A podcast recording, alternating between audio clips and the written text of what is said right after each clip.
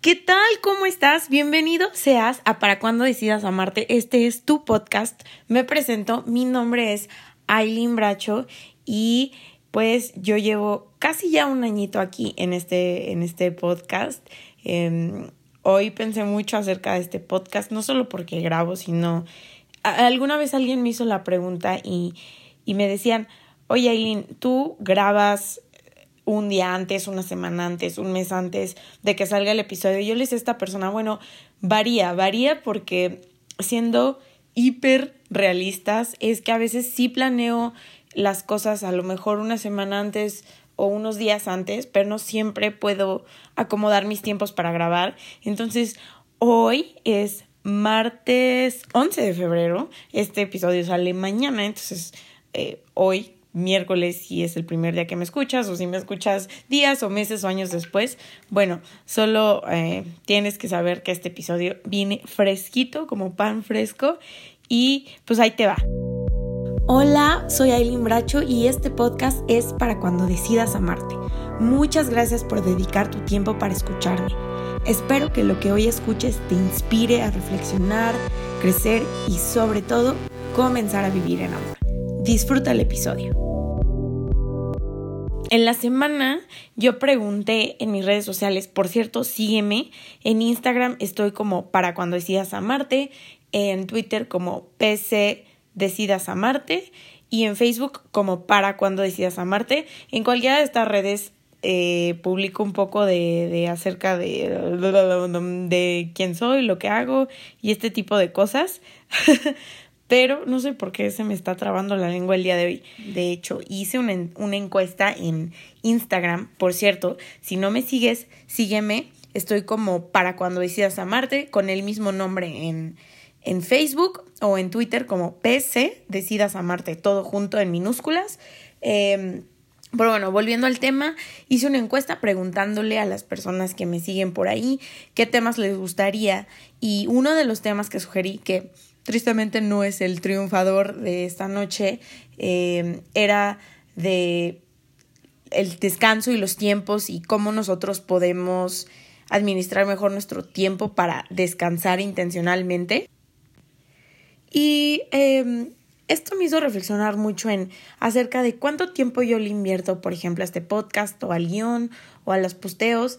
La verdad es que yo hago todo, eh, mucho de lo que ves aquí en el podcast son cosas que sigo aprendiendo, que el año pasado más o menos por estas fechas me puse a aprender, por ejemplo, a diseñar y cosas que han sido muy muy bonitas porque yo he aprendido demasiado, demasiado, demasiado y, y más que, yo creo que más que lo que he dado he recibido en demasiado, he aprendido mucho, pero también eh, hay un truco con eso de hacer todo de este podcast. Y yo creo que a lo mejor bueno, quizás tú no tienes un podcast, quizás sí, no lo sé.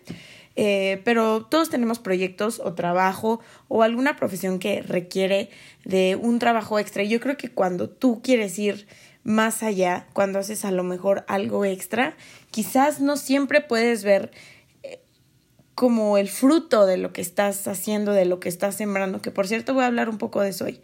Pero eh, estoy feliz de que al final de todo el guion está listo, yo estoy lista, tengo ya toda la actitud y quiero comenzar a grabar este episodio, así que sin más preámbulo, vamos a grabar este episodio 17. Y el título del episodio de hoy es el siguiente, aunque quiero, no puedo. Y entre paréntesis le agregué ahí un pilón, hábitos que duran, porque fue el tema ganador y sí creo que es todo un tema. Estamos a comienzos del 2020. Yo creo que febrero, eh, casi el 14 de febrero, aquí en México se celebra el Día del Amor y la Amistad.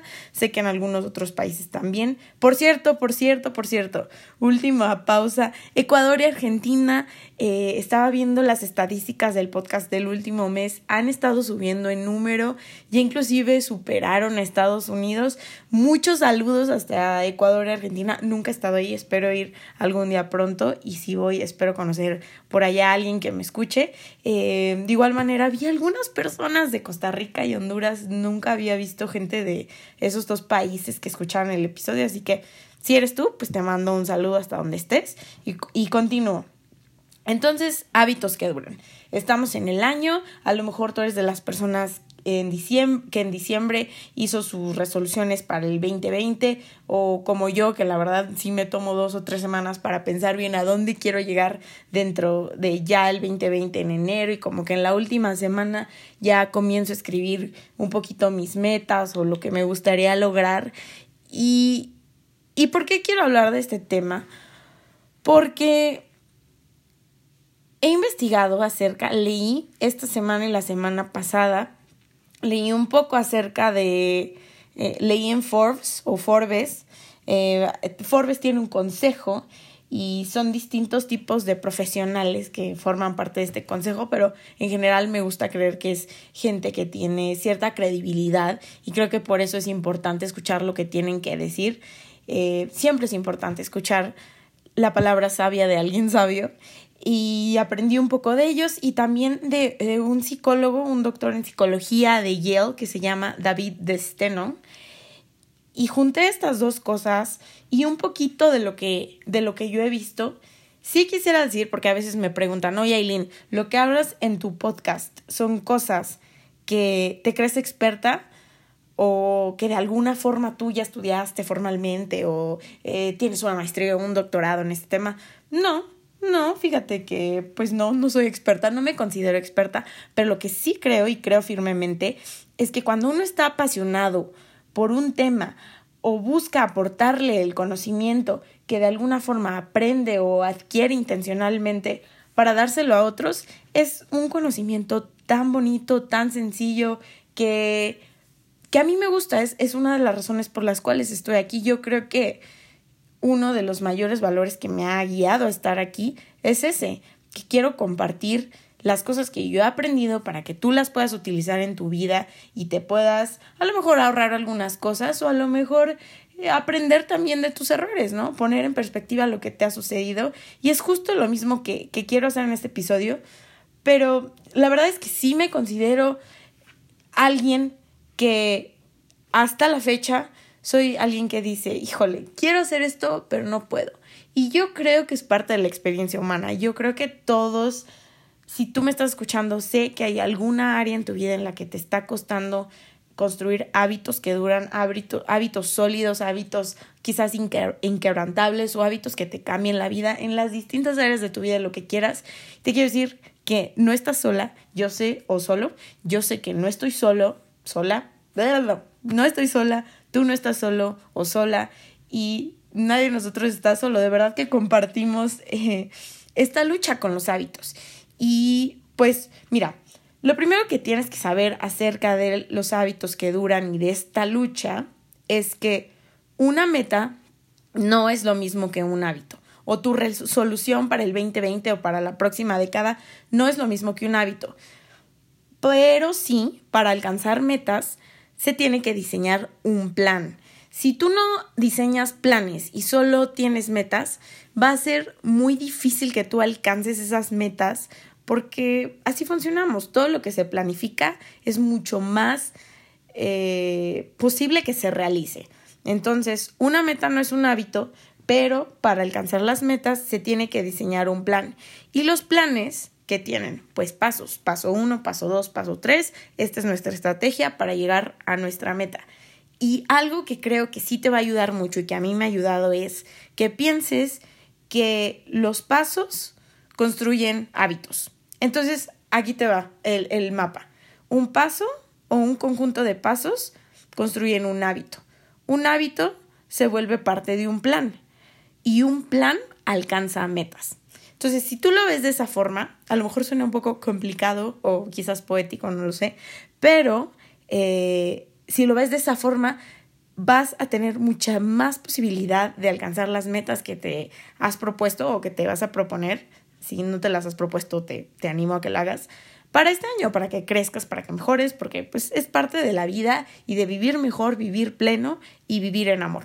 Yo escribí cuatro P's de los hábitos que duran. Elegí que fueran todos de la misma letra porque creo que así es más sencillo que tú lo recuerdes. Y de verdad que este episodio se va a ver rapidísimo. Bueno, y lo siento que ya está terminando. Pero aquí voy con mis cuatro P's. La primera P, poder de voluntad. Híjole, lo que tantas cosas que decir del poder de voluntad, pero lo primero y lo más importante que te voy a decir acerca de esto es que el poder de voluntad no es suficiente para construir hábitos que duran. Vivimos en el engaño, eh, vivimos en la mentira de que si quieres algo lo suficiente que si te forzas a ti mismo a hacer algo con la suficiente enjundia, con la suficiente potencia, entonces tu poder de voluntad va a ser suficiente para cambiar tus formas, cambiar las formas en las que siempre has sido y de esa forma crear un hábito nuevo. Pero déjame decirte, de acuerdo a la ciencia, eso es una mentira. Yo creo que ese es el problema o la, el raíz problema de mucha de la frustración que nosotros tenemos, porque creemos que el deseo es suficiente para hacer un hábito, que si yo deseo lo suficiente, por ejemplo, comenzar a comer saludable y quiero dejar de comer eh, comida que no es saludable para mí, el deseo va a hacer que yo tenga entonces suficiente poder de voluntad para dejar de hacerlo. Y eso es un engaño porque no funcionamos así. Quizás te puedes obligar a dejar de hacerlo una, dos, tres veces, a lo mejor algunas semanas, a lo mejor hasta meses, pero eh, va a llegar un punto en donde te vas a estancar porque el poder de voluntad a lo mejor es suficiente hasta cierto nivel, pero para construir hábitos nosotros necesitamos un cambio de vida, un cambio de mentalidad, un cambio completo de cómo haces las cosas. Y el poder de voluntad no te va a llevar a eso. Simplemente te va a frustrar, te va a hacer sentir que no eres suficiente, te va a hacer sentir que no se puede, que porque los demás sí pueden y yo no. Y a lo mejor tú estás conmigo en este bote de la frustración en alguna área de tu vida, porque sé que todos estamos ahí. Entonces yo creo que lo primero es no te juzgues, no te crucifiques por pensar por qué los demás no pueden o no, en lo que sea, a lo mejor eres alguien que está intentando, repito, comer saludable, bajar de peso, eh, ser más aplicado en tus estudios, a lo mejor ser puntual, quizás no enojarte tanto, eh, no sé, a lo mejor romper con formas enfermizas de pensar, con mentalidades. Y lo que te quiero decir es eso, que mm, no te crucifiques, tente paciencia y entiende que tu poder de voluntad no es suficiente porque luchar contigo mismo no va a ser sustentable, te vas a cansar y va a llegar el punto donde te vas a dar por vencido. Y este ciclo vicioso, yo sé que tú te puedes identificar, tú que estás ahí te puedes identificar y yo misma también me identifico porque es parte de la experiencia humana, es a lo mejor un defecto humano, si lo quieres ver así, pero no es la solución. Ahora tú dices, ok, Aileen, si esa no es la solución, ya me queda claro, ya no me voy a martirizar por no ser lo suficientemente fuerte con mi voluntad. Bueno, entonces, ¿cómo cambio? Y eso me lleva justamente al segundo punto, que es un por qué poderoso. Decidí llamarlo así porque lo que sí te va a hacer cambiar hábitos o construir hábitos que duren por el resto de tu vida va a ser tener un porqué poderoso, tener una motivación lo suficientemente contundente que no te obligue, sino que tú tengas un deseo profundo y sincero de cambiar. Y aquí es donde entra David Desteno, es el doctor de psicología de Yale que les platicaba al inicio. Él escribió un libro que se llama Éxito Emocional. Él actualmente es un profesor en Northeastern University en Boston y da muchas clases al respecto. Y es una persona que de verdad, si te interesa este tema, te recomiendo que lo leas, que lo escuches ampliamente porque habla mucho más. Pero lo que yo aprendí de David Steno es esta parte de que tenemos que tener un porqué poderoso. Ahora, él habla de unas emociones que él clasifica como emociones morales.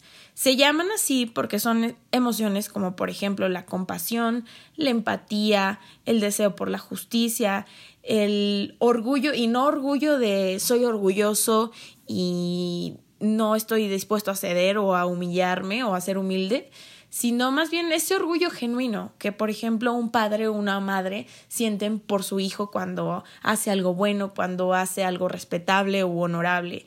Mm, y principalmente una de las emociones que puede cambiar tu vida o que puede hacer que tú tengas un porqué muy poderoso es la gratitud.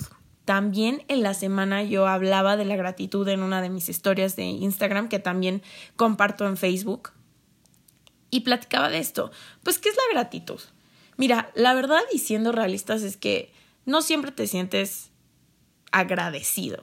O sea, no es como que te pasa una tragedia o pierdes tu trabajo o tu pareja te corta o alguien en tu familia te traiciona o alguien te lastima y uy, ya me nació ser súper agradecido y uh, viva la vida, estoy agradecido con Dios y con la vida.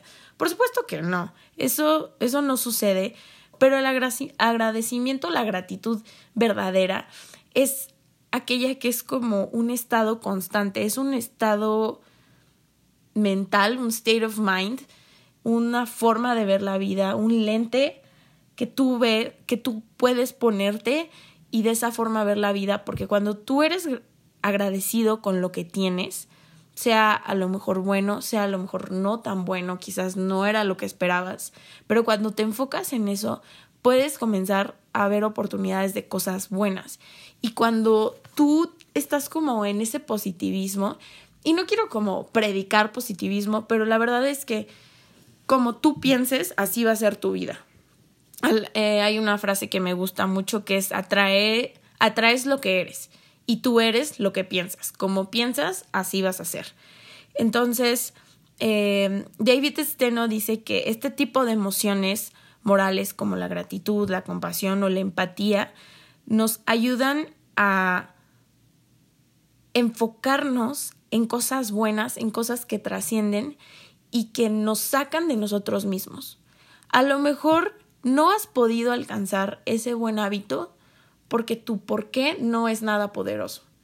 Yo creo que los por qué se vuelven poderosos cuando se trata de un porqué que trasciende. Y, por ejemplo, te voy, a, te voy a dar un ejemplo hablando del podcast. Yo había querido hacer este podcast ya por muchos años y eh, a lo mejor en algunos otros episodios lo he compartido, pero nunca había dicho esto. La realidad es que nunca me había puesto a hacer el trabajo y a dedicarle el tiempo y a perseverar y a investigar y a todo lo que he hecho hasta ahora porque mi por qué no era el adecuado. Yo creo que para tener un porqué poderoso tienes que revisar tus motivaciones hasta lo más profundo de tu alma y de tu ser y ver por qué quieres hacer esto, por qué quieres crear ese hábito, por qué quieres llegar temprano, por qué quieres bajar de peso, eh, por qué quieres tener mejores calificaciones, por qué quieres ganar más dinero, por qué, por qué, por qué, por qué. Porque en mi caso, cuando yo quería hacer este podcast, mi por qué no era nada poderoso, era más bien un por qué egoísta, porque yo decía, ah, estaría súper eh, padre o súper chido, súper cool tener un podcast, pero solamente lo pensaba como en mí, para yo poder decir, mm, ¿sabes? Oh, tengo un podcast, este, palmaditas en la espalda. Y esa motivación verdaderamente era un poco egoísta. No sé, a lo mejor no era mala, pero realmente no había un porqué que trascendiera. Pero después pasaron distintas cosas en mi vida que me ayudaron a dejar de enfocarme tanto en mí y más que ver lo bueno o lo malo que me había pasado, dije, de esto que yo he vivido y de esto que estoy aprendiendo y los talentos que tengo y lo que Dios me ha dado, yo estoy agradecida, estoy agradecida por lo bueno y lo malo. Y lo que quiero hacer es juntar todas mis experiencias eh, ponerme a escribir o a lo mejor hablar, que en ese momento ni siquiera era tan buena, que realmente sé que no soy la mejor del mundo, pero dije, no importa, porque mi porqué es súper poderoso, porque yo quiero trascender, yo quiero darle algo a la gente que les va a ayudar. Y cuando yo cambié ese porqué por un... que, que se volvió un porqué que estaba lleno de este tipo de emociones morales, como las llama David Steno que eran compasión, que era empatía, que era querer dar, que era querer eh, apoyar, solidaridad. Entonces pude formar un porqué súper poderoso. y ahora a lo mejor hay días donde te soy sincera, estoy cansada o me sucedió algo o tengo mucha tarea o tengo mucho trabajo y me es muy complicado hallar el tiempo para a lo mejor guionar o para tener ideas. Eh, si te soy sincera, hay días donde digo, oh, no sé qué subir o no sé cómo hacer esta letra o digo, no, creo que eh, mi diseño no fue lo suficiente, bueno, lo suficientemente bueno. Y ahí es, si yo estuviera haciendo todo por el poder de voluntad, esto ya se hubiera caído, ya hubiera quedado hace, o sea, en el olvido, en el basurero, meses atrás. Quizás a lo mejor lo hubiera comenzado y me quedaba en el primer episodio y San se acabó. Pero tuve un porqué muy poderoso y yo creo que este caso de éxito para mí, y te comparto esto porque realmente puedo decir que este podcast me ha ayudado mucho a construir hábitos que duran porque pude encontrar porqués poderosos. Y yo quiero, me gustaría que si tú estás luchando con esto, que me escuches a mí y que puedas a lo mejor encontrar un porqué poderoso. Porque muchas veces tenemos deseos buenos o proyectos o ideas buenas o queremos construir hábitos buenos. Pero si no tenemos un porqué honorable, un porqué que es poderoso, no lo vas a poder construir. Así que te animo a que busques y estoy segura que probablemente esa buena idea, ese buen proyecto, ese buen deseo, tiene un porqué poderoso. Es cuestión de que lo encuentres y te enfoques en eso. Y bueno, vamos al tercer punto o a la tercera P. Planifica pequeños pasos. Ahora, eh, he leído mucho acerca de esto que los pasos que se repiten, eh, si no me equivoco, son 28 días que tú tienes que repetir el mismo, la misma acción para que se convierta en un hábito. Es decir, por ejemplo, si quieres comenzar a hacer ejercicio diariamente, tendrías que hacer ejercicio diariamente por 28 días y el 29, no, no creo que se diga así, pero el día 29 ya tendrías ese deseo o a lo mejor ese impulso por ir y hacer ejercicio. Puede ser que sí, puede ser que no. Creo que Em, para hablar en, rasgos muy generales, esto es cierto, pero un tip que te voy a dar, Iva, es, es un mega tip, es que tienes que planificar no solo pequeños pasos, porque a veces dicen paso a pasito y ese paso a pasito se convierte en nunca hice nada porque fui demasiado lento, sino más bien que planifiques pasos sustentables, que el paso que vayas a tomar sea un paso a un nivel, a una potencia y a una velocidad que tú puedas sustentar y que no te vayas a caer para abajo. Por ejemplo, yo hablaba de esto con, mi hermana el fin de semana. Ella está intentando eh, comenzar a comer más saludable y a lo mejor lo sabes que para comer más saludable, pues si uno, si uno trabaja o está en oficina o estás en un lugar fuera de casa, pues tienes que preparar tu comida en casa un día o una semana anterior y irte llevando tu, tu lunch. Pues ella eh, está tratando de instalar este, este hábito y yo orgullosamente diré que creo que sí lo tengo. Entonces, por ejemplo, te puedo dar este, este buen ejemplo que ella decía, no, pues es que a mí me encanta que mi comida sea súper deliciosa. Y es muy buena cocinera, cocina muy rico, la verdad. Tiene muchas más habilidades y creatividad que yo cuando se trata de la cocina. Em, pero decía, pero pues me tardo tantas horas en ir al súper y luego a cocinar y terminan siendo cinco horas las que yo me tardo en un domingo en la tarde para tener mi comida entre semana. Cuando me dijo eso me espanté, dije, no puede ser, yo nunca en la vida podré hacer eso porque yo preparo comida de dos a tres veces por semana para toda la semana porque también tampoco tengo tanto tiempo para estar cocinando y si lo tuviera no creo que lo dedicaría a eso. Eh, pero yo le decía, tienes que hacer que ese tiempo de cocinar y de preparar tu comida sea sustentable, porque a lo mejor hoy que iniciaste con todas las ganas y toda la enjundia y todo el poder de voluntad, sí te vas a forzar a ti misma a sentarte o pararte y cocinar cinco horas.